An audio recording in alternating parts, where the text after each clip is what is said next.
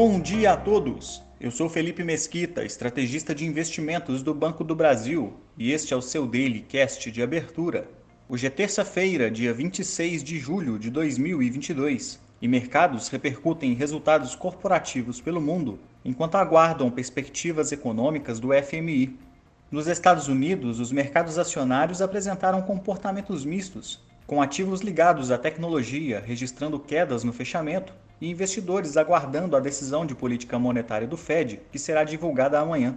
A agenda de resultados corporativos é bastante extensa, e dentre eles estão Google, Microsoft, 3M e Visa. Ainda serão divulgados o relatório de perspectiva econômica mundial do Fundo Monetário Internacional, além do índice de confiança do consumidor de julho, as principais bolsas asiáticas fecharam majoritariamente em alta, após a Coreia do Sul divulgar leitura preliminar do PIB do segundo trimestre de 2022, com elevação de 2,9% na base anual, acima das expectativas e do trimestre anterior, que apresentou alta de 0,7%.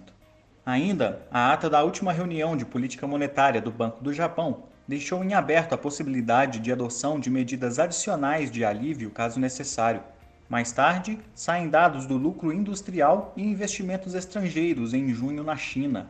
Os mercados europeus operam sem direção única, acompanhando um forte resultado trimestral da Unilever, mas ao mesmo tempo repercutindo a informação de que a Rússia irá reduzir o fluxo de gás natural através do gasoduto Nord Stream em direção à Europa.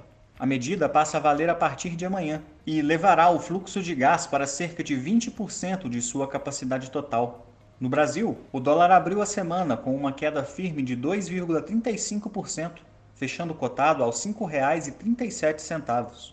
Já o Ibovespa acompanhou o dia positivo para as commodities e recuperou os 100 mil pontos, com alta de 1,36%.